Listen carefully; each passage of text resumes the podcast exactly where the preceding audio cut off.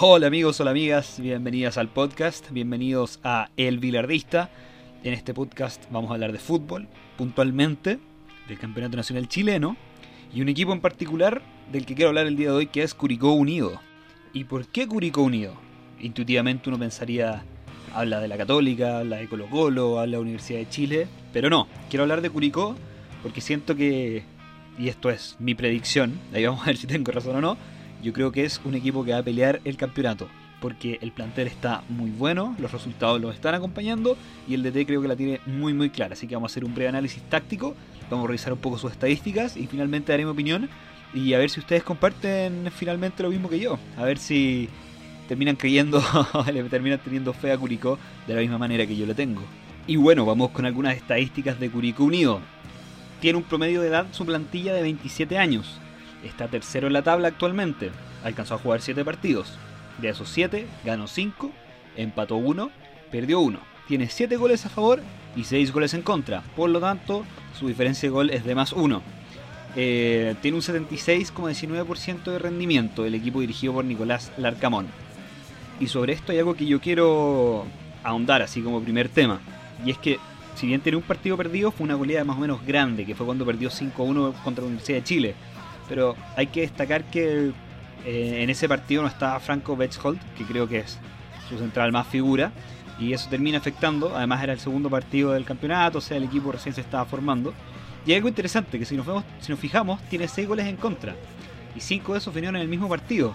Por lo tanto, en los otros 6 partidos solamente recibió un gol, lo que nos habla igual de un buen trabajo defensivo, a excepción de esa goleada, pero de nuevo, no nos quedemos solamente en ese partido, porque el campeonato es evidentemente más de un partido.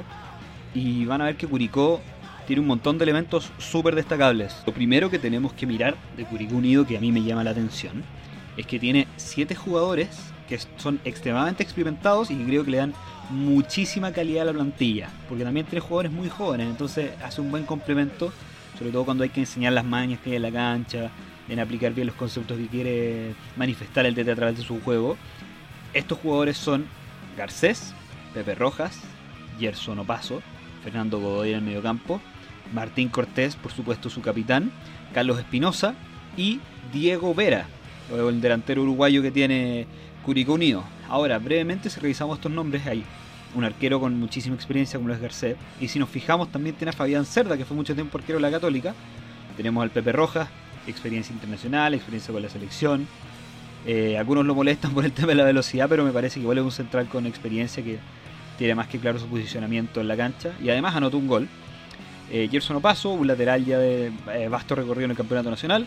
Fernando Godoy, Martín Cortés y Carlos Espinosa, todos mediocampistas experimentados, todos con muy buen pie, sobre todo en el caso de Carlos Espinosa, que además se sabe mover muy bien. Puede jugar un poco por la banda, puede jugar de 10 y eso se complementa muy bien con Martín Cortés. Y finalmente tienen a Diego Vera, que es el goleador del equipo, un uruguayo, que cuando vayamos como comentándoles más o menos los goles, se van a dar cuenta que juega un rol crucial. Yo estuve viendo los goles de Curicó y la verdad es que Diego Vera define muy bien, ya que todos sus goles han sido de primera. O sea, es un. Y, en el área, casi en el área chico, o sea, es un 9 de área, pero de manual. Además de estos jugadores experimentados, tenemos a otros que son un poco menores y en algunos casos bastante jóvenes, que le dan una pizca de competitividad al equipo que es notable. Eh, yo destaco algunos jugadores viendo algunas repeticiones, viendo los goles y algunos videos de análisis de Curicó. Y rescato a Franco Betchhold, que es este central que les comentaba al inicio del podcast. Eh, el partido que no jugó, que perdieron 5-1, eh, tiene buena marca, se juega, se ordena muy bien con Pepe Roja, es un central que igual tiene su experiencia, tiene 27 años, entonces eh, ya conoce más o menos cómo funciona el tema defensivo.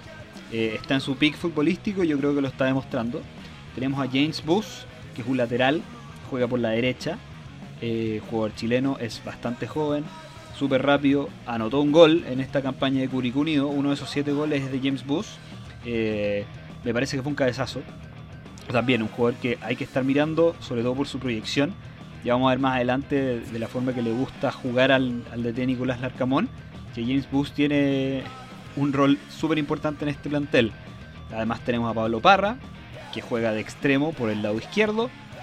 Eh, a Matías Cavaleri, que es un jugador joven, 22 años. Eh, también lo ponen de extremo. Eh, él es súper rápido, tiene muchísima gambeta, buen control. hay un gol que surge una jugada que prácticamente se genera él sobre la banda izquierda. Él corre, recupera el balón y cuando llega la presión de tres jugadores, le entrega la pelota a un compañero, centro y gol. Matías Cavalieri ha entrado, no ha sido titular, pero ha entrado casi todos los partidos y también ha mostrado su calidad, su velocidad y por el planteamiento del DT eh, caja muy bien. Y finalmente tenemos a Federico Castro, que es eh, delantero slash extremo. Eh, se complementa muy bien con Diego Vera. vamos a ver goles donde se habilitan el uno al otro. Y ha anotado me parece que dos goles. Entonces entre Diego Vera y Federico Castro han anotado cinco de los siete goles. Así que es una delantera que hasta ahora ha sido bastante efectiva y le ha entregado resultados al DT. Pasemos sobre el DT y sus principios, sobre Nicolás Larcamón. Hay una entrevista en YouTube de un video muy bueno. Son 29 minutos del Larcamón hablando de su táctica, de su filosofía de fútbol, un poco de su carrera. Revisas con videos también de, cómo lo que su, modelo de juego termina aplicándose en cancha. Es muy interesante. Y dentro de esto, él destaca, y, yo también recopilé algunos principios que él mismo eh, comentaba, que es provocar la superioridad numérica, generar amplitud y la presión sobre el inicio del rival. Eh, sobre provocar la superioridad numérica me parece bastante intuitivo y lo que busca básicamente que haya una gran cantidad de jugadores en la zona en la que esté la pelota para tener una recuperación rápida, para tener una salida limpia. Él hablaba mucho de atraer para buscar un jugador libre. ¿A qué se refería con eso? Que en el fondo acopla su equipo, lo tira un poco para atrás, para que cuando el equipo contrario avance, se extienda y eso genere espacio para poder tener una recuperación rápida y una salida rápida también. Habla mucho de la amplitud. A esto se refiere con amplitud, con abrir la cancha. Es un DT que le gusta jugar mucho por la banda. Tiene dos espacios por el que prefiere atacar. Ya sea pegadísimo a la banda, casi en la línea, o si no, en el espacio que se genera entre el central y el lateral. En este equipo, según el T, es muy importante el rol del extremo derecho y del lateral derecho. ¿Por qué? Porque si bien pueden subir los dos dentro de la misma jugada para generar el ataque por la banda, con un pase de profundidad entre los dos, también lo que hace es que uno de esos jugadores sirve de señuelo para generar ese espacio, sobre todo en la jugada que se hace entre el central y el lateral, y el lateral del equipo rival. Ahí sube uno de estos jugadores por la banda, ocupa una marca, el otro queda como jugador libre, puede avanzar, línea de fondo y tirar el centro. Y finalmente habla mucho sobre la presión sobre el inicio del rival. Eh, a esto va más sobre lo que él quiere buscar, ¿no? no sé si se ha dado tanto empíricamente, pero es un DT que quiere mucho recuperar la pelota una vez que la pierde. Le gusta interrumpir la salida del rival. En el fondo buscar una presión alta, eso es lo que intenta. Si bien en Curicó quizás no se ha manifestado de esa forma, eh, viendo algunos videos en sus equipos anteriores, si hay jugadas de gol o incluso goles que surgen a partir de eso. Presionar a los defensas rivales, robar rápido la pelota y buscar el gol.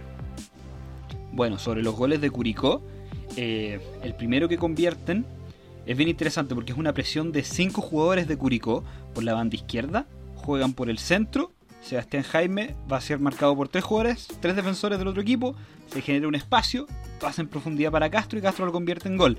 Ahí vimos el primer principio que nos comentaba el DT, de generar la superioridad numérica. Vimos que son 5 jugadores marcando a uno, recuperar rápido la pelota y generar esa jugada de ataque.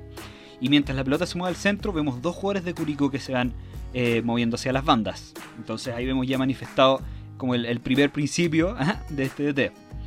El segundo gol fue de pelota parada, que vino parte del Pepe Rojas en el partido con la U. Manda el centro, controla a Pepe, le pega el arco. Un gol bastante simple.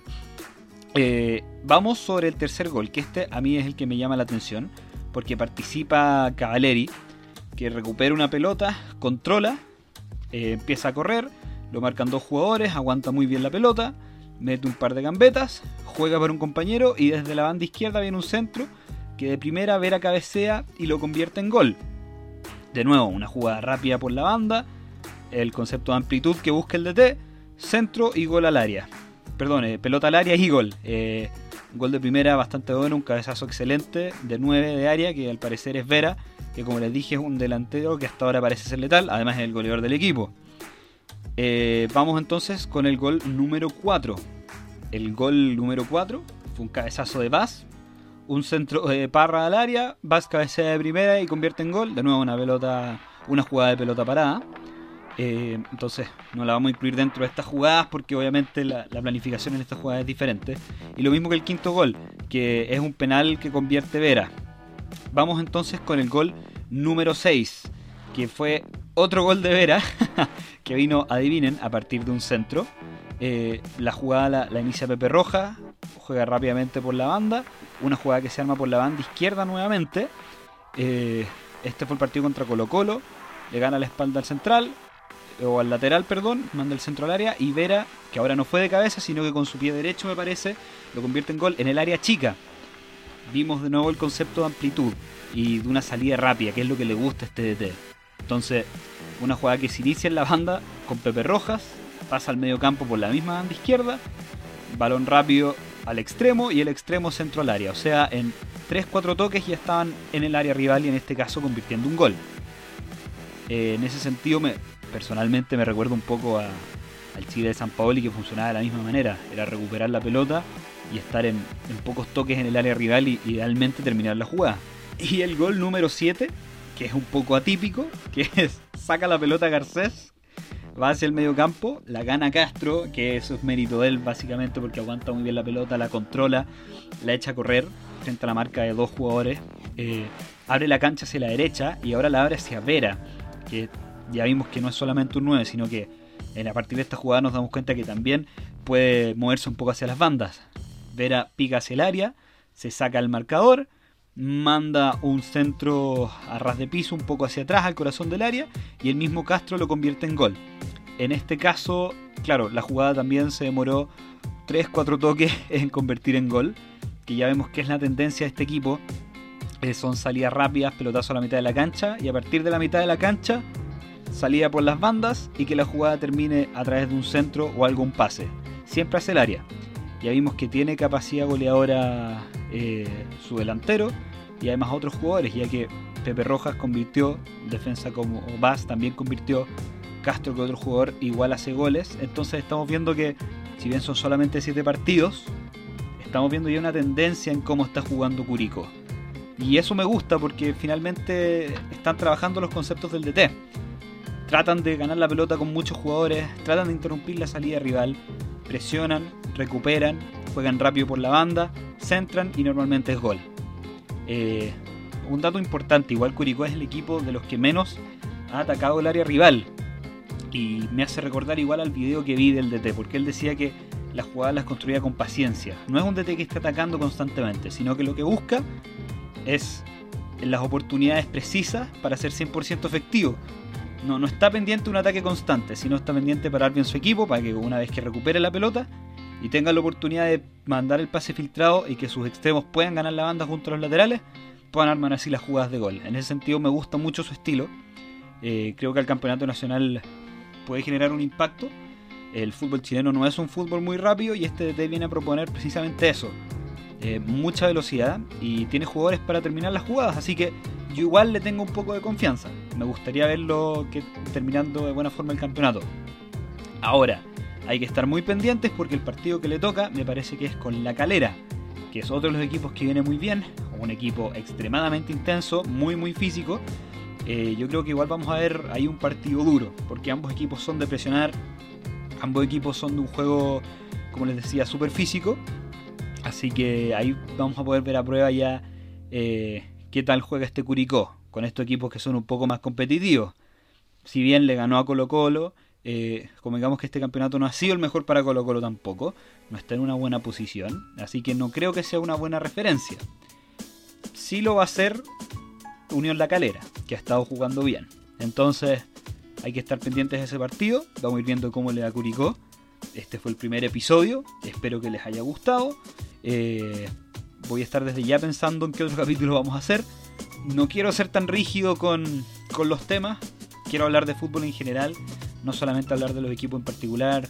Una vez que ya tengamos las fechas de fútbol chileno vueltas, hacer de repente el análisis de la fecha, alguna jugada en particular, y que también hablemos un poco de los conceptos del fútbol, eh, más globales, como los grandes debates que hay, o que hablemos de, del ADN Barça, ahora que el Barcelona está tan de moda con lo que está pasando con su dirigencia, con Messi, así que eso, gente, los invito a seguir escuchando El Bilardista. Hasta ahora es mi podcast favorito.